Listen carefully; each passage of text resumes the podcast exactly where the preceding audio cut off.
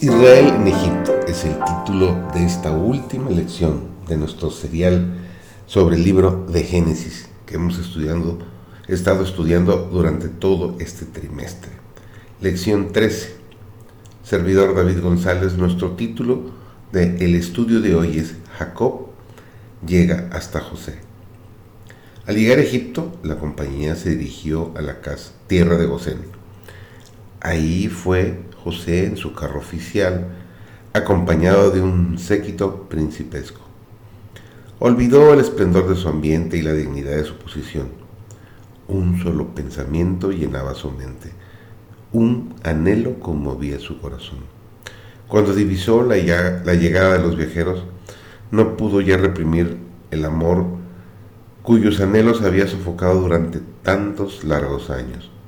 Saltó de su carro y corrió a dar la bienvenida a su padre. Se echó sobre su cuello y lloró sobre su cuello bastante. Entonces Israel dijo a José, muera yo ahora, ya que he visto tu rostro, pues aún vives.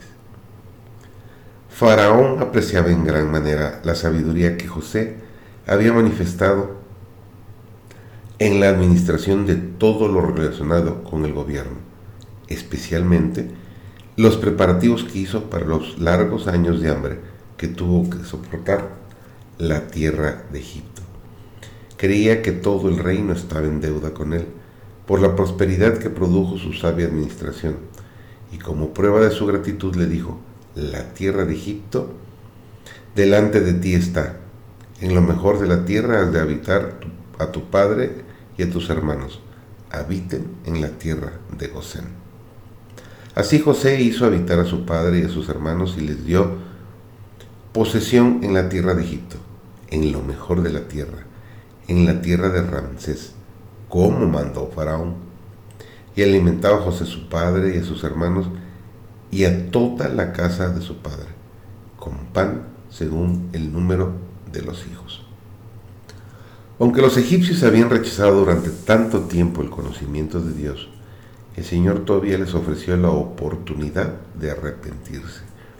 En los días de José, Egipto había servido de asilo para Israel. Dios había sido honrado en la bondad mostrada a su pueblo. Por lo tanto, el paciente, tardo para la ira y lleno de compasión, dio a cada castigo tiempo para realizar su obra. Los egipcios, maldecidos por las mismas cosas que adoraban, tuvieron evidencia del poder de Jehová, y todos los que quisieron pudieron someterse a Dios y escapar a sus azotes. Las castas son algo aborrecible para Dios. Él desconoce cuando tenga ese carácter. A su vista, las almas de todos los hombres tienen igual valor. De una sangre ha hecho todo el linaje de los hombres para que habitasen sobre toda la faz de la tierra, y les ha prefijado el orden de los tiempos y los términos de la habitación de ellos, para que buscasen a Dios, si en alguna manera palpando le hallen, aunque cierto no está lejos de cada uno de nosotros, sin distinción de edad, jerarquía, nacionalidad o privilegio religioso, todos están invitados a, venir a Él y vivir. No hay judío ni griego, no hay siervo ni libre. El rico y el pobre se encontraron, a todos ellos los hizo Jehová. El mismo que es Señor de todos, rico es para con todos los que le invocan, porque todo aquel que invocar el nombre del Señor será salvo.